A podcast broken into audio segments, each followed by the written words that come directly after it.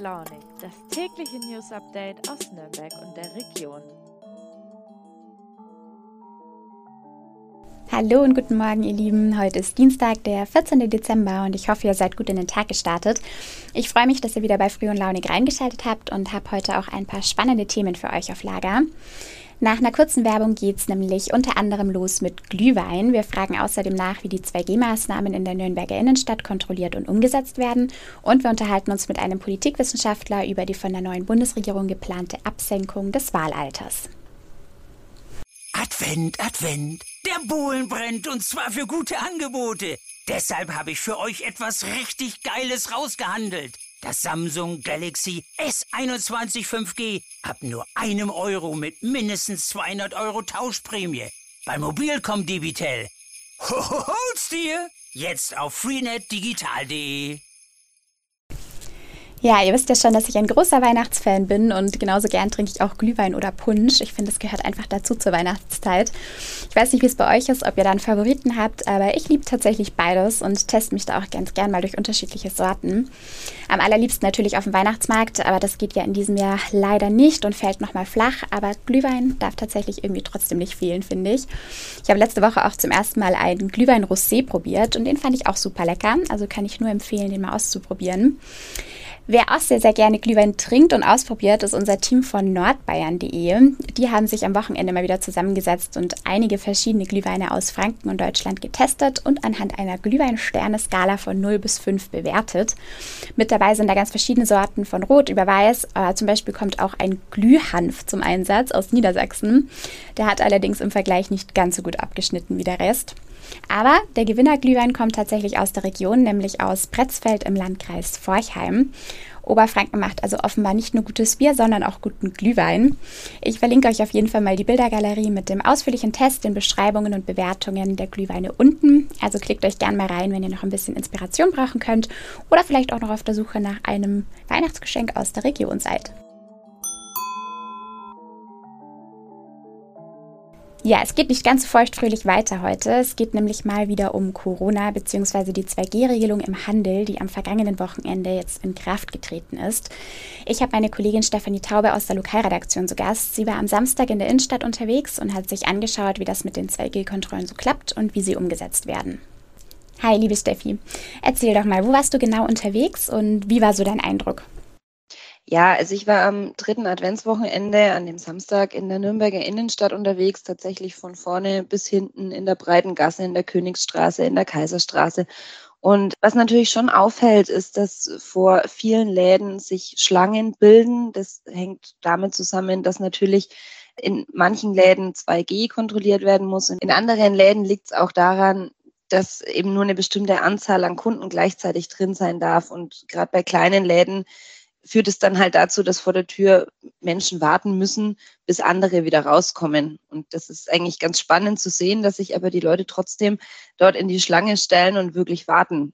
War für mich sehr überraschend. Ja, das stimmt. Was sagen denn so die Händler? Also macht sich das dann gar nicht so sehr bemerkbar, was so die Anzahl der Kunden und Kundinnen angeht, oder merkt man das schon deutlich? Doch, also äh, durch die Bank, wenn man mit den Händlern spricht, ähm, der Blick in ihre Kassen ist natürlich schon so, dass sie sagen, es ist weniger als jetzt 2019. Es ist aber natürlich, und das ist wahrscheinlich auch der Grund, weswegen die das alles so konsequent umsetzen. Es ist halt mehr als 2020. 2020 befanden sie sich im Lockdown, hatten dann gar keine Einnahmen und so ist es natürlich so, sie dürfen offen lassen, solange sich natürlich alle an die Regeln halten, solange es da keinen Ärger gibt, solange nichts passiert und deswegen denke ich auch, dass die Händler da so hinterher sind und das auch so genau machen. Ja, das stimmt. Das ist ja schon auch aufwendig, das zu kontrollieren. Gell? Also es wird jetzt Personalausweis und ähm, der 2G-Nachweis kontrolliert. Genau. Also du musst deinen Personalausweis dabei dabei haben, du musst einen 2G-Nachweis dabei haben. Und ich habe es tatsächlich auch ausprobiert in verschiedenen Läden. Ich bin dann rein und habe äh, behauptet, mein Handy-Akku sei leer und da mhm. ist natürlich das Impfzertifikat drauf. Und ich habe dann auch ähm, mal bei einem versucht und gesagt, oh, Personalausweis habe ich nicht dabei, tut mir leid ich hatte keine Chance. Also ich, sie haben mich nicht reingelassen. Okay, das heißt, da sind sie doch ganz schön streng, was ja gut ist auch in dem Fall. Genau. Gab's dann aber gab es dann auch irgendwelche Negativbeispiele, also wo es irgendwie wirklich Probleme gibt oder erzählen die Händler was, was wirklich schwierig ist an der Umsetzung von diesen Kontrollen? Die Händler, mit denen ich gesprochen habe, die waren eigentlich alle so oder bestätigen alle, dass die Kunden eigentlich sehr großes Verständnis für die Maßnahmen haben. Es gibt natürlich immer wieder, das haben ja auch verschiedene erzählt, es gibt immer wieder den einen oder anderen, der kommt, der es nicht einzieht, der irgendwas da nicht dabei hat, der dann Theater macht und sagt, ich wollte doch nur ganz kurz und so. Das hast du immer wieder drin. Das haben auch ein paar so sozusagen erzählt, aber es ist wirklich die Minderheit. Und es ist auch so, ich hatte ja auch mit, mit Kunden vor den Läden gesprochen, habe die gefragt, wie sie es finden. Und die hatten alle Verständnis. Es gab auch welche, die gesagt haben, sie fühlen sich jetzt im Laden wohler. Gesamt ist die Stimmung eigentlich diesbezüglich nicht so schlecht, wie man vielleicht hätte erwarten können. Okay, und das ist ja schon auch wirklich gut zu hören. Wie ist es denn so? Noch eine andere Frage zum Thema Glühwein trinken. Das Thema hatte ich nämlich tatsächlich gerade schon im Podcast.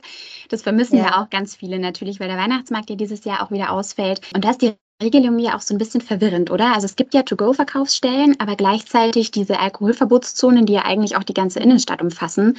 Wie ist denn da jetzt gerade die Regelung? Ja, wie ist da die Regelung? Äh, so genau weiß es keiner. Nein, also es ist, ähm, es ist so, die, es gibt ja diese Ersatzbuden für den Christkindlesmarkt, die ziehen sich durch Königstraße, Kaiserstraße, durch die ganze Innenstadt.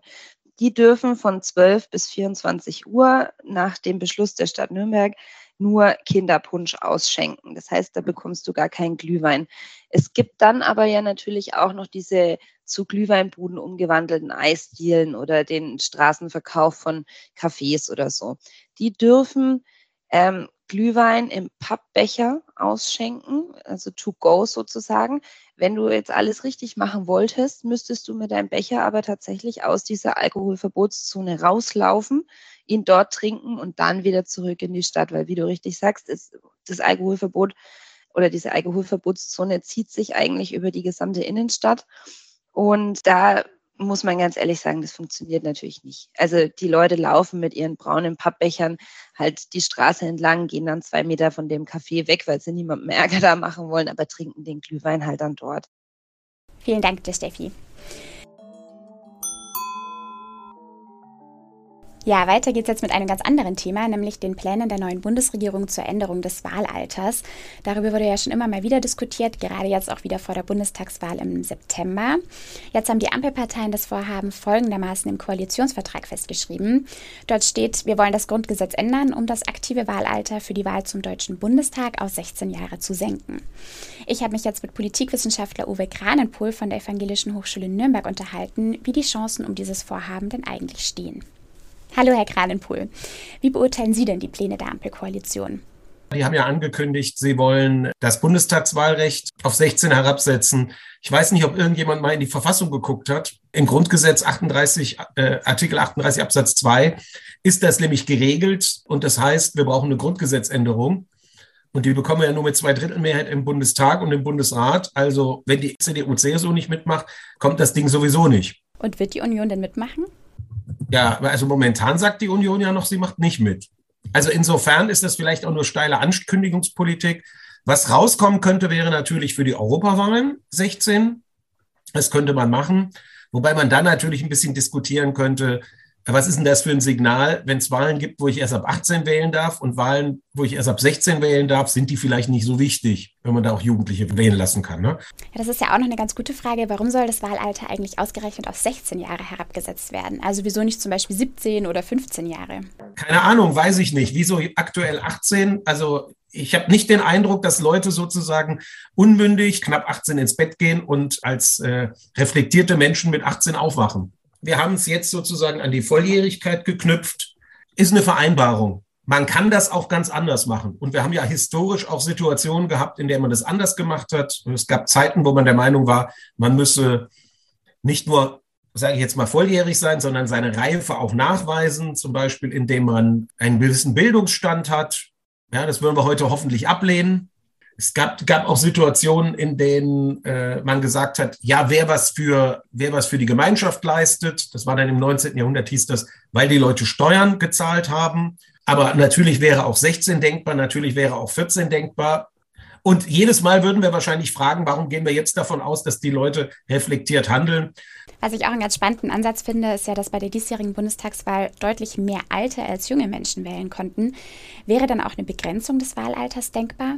Also wenn wir sagen, eigentlich können wir nicht gut argumentieren, wann Leute reif genug sind, dann können wir auch nicht sozusagen Aussagen darüber machen, wann sie nicht mehr reif sind. So, sondern die gesamte Gesellschaft soll berücksichtigt werden. Und ja, das würde vielleicht für eine Senkung des Wahlalters beim Eintritt reden, aber die Vorstellung sozusagen, Leuten dann, wenn sie alt genug sind oder zu alt sind, zu sagen, du hast jetzt keine Bürgerrechte mehr. Oder Im Gegenteil hat das Bundesverfassungsgericht ja 2019 erst entschieden, dass Menschen, die unter, äh, die in allen Lebensbereichen sozusagen unter Betreuung sind, äh, dass denen das Wahlrecht nicht vorenthalten werden darf. Und an welche Faktoren würden Sie persönlich die Entscheidung knüpfen? Naja, also so eine Idee wie, wir machen erstmal einen Intelligenztest oder prüfen mal, ob die Leute das können, das führt mich alles in Bereiche, wo ich denke, um Gottes Willen und vor allem, wer soll denn das beurteilen? Ja, also die konsequenteste Lösung wäre natürlich, ob die praktikabel ist, ist wieder eine andere Frage. Ja, aber jetzt mal sozusagen äh, theoretisch, philosophisch gedacht wäre die konsequenteste Lösung natürlich ein Wahlrecht ab Geburt, das aber nur persönlich ausgeübt werden kann und dann fangen die Leute halt an, politisch zu entscheiden, wenn sie sich für Politik interessieren. Was wir dann natürlich aushalten müssen, ist, dass wir auch Wahlenthaltung haben. Ich meine, das ist ja auch so ein Argument, dass äh, bei Wahlalter 16 habe ich jetzt auch schon äh, in, äh, haben wir ja in einigen Landesparlamenten und in einigen Kommunalverfassen, da heißt dann immer, ja, die von 16 bis 18 gehen ja gar nicht überdurchschnittlich wählen. Ja, andererseits, ja Gott, wenn es mich nicht interessiert, dann mache ich es halt nicht. Äh, ich finde es auch nicht schlimm, wenn Leute nicht zur Wahl gehen. Sie sollen anschließend halt nicht motzen. Und bitte, davon unterscheiden würde ich die Frage, äh, würde ich die Frage ganz bewusst, dass es natürlich ein Problem ist, wenn bestimmte Gruppen im politischen Prozess überhaupt nicht mehr vorkommen. Da muss man sich natürlich überlegen, was man da macht. Ja, die Absenkung, Sie haben es schon gesagt, des Wahlalters wurde jetzt im Koalitionsvertrag verankert. Das heißt aber ja nicht, dass die Forderung tatsächlich umgesetzt wird. Wie ambitioniert wird die Ampelkoalition dieses Vorhaben denn verfolgen? Was meinen Sie? Also wenn ich jetzt einer von den Menschen wäre, dann gäbe es, glaube ich, so, dann würde ich jetzt, jetzt wahrscheinlich erstmal überrascht feststellen, oha, das geht ja ohne Union gar nicht. Jetzt hätte ich natürlich zwei Strategien, das zu machen. Ich könnte das Thema pushen, um zu zeigen, die Union will ja nicht. Also immer vorausgesetzt, die SPD will auch, denn die hat ja auch nicht so von den jungen Wählern profitiert. Ne? Mhm. Aber ich meine, vielleicht hat die SPD auch gern eingewilligt, weil sie gesagt hat, ohne Union geht da eh nichts. Also da können wir schnell was zusagen, denn den, den Scheck müssen wir nie einlösen. Ja, mhm. so. So, und da wird man mal gucken müssen. Ja, und vielleicht ist das auch noch so ein Thema, das von den Parteien gar nicht so gut zu steuern ist, weil die äh, Jugendorganisationen da sehr pushy hergehen werden. Aber dann wird man relativ schnell merken, sozusagen, na, die Union macht nicht mit. Und dann wird man sich sozusagen die Frage stellen, stellen wir das Ding nach vorne, um in der Hoffnung, dass wir die Union vorführen können. Also, dass es sozusagen ein Wahlkampfthema wird ne? oder so ein Kommunikationsthema. Oder man sagt natürlich, hm, das geht ja nur mit der Union wenn man es ernsthaft machen will, dann würde es man wahrscheinlich eher nach hinten stellen. Ich glaube, da werden einfach so taktische Gründe entscheiden. Vielen Dank, Herr Kranenpohl.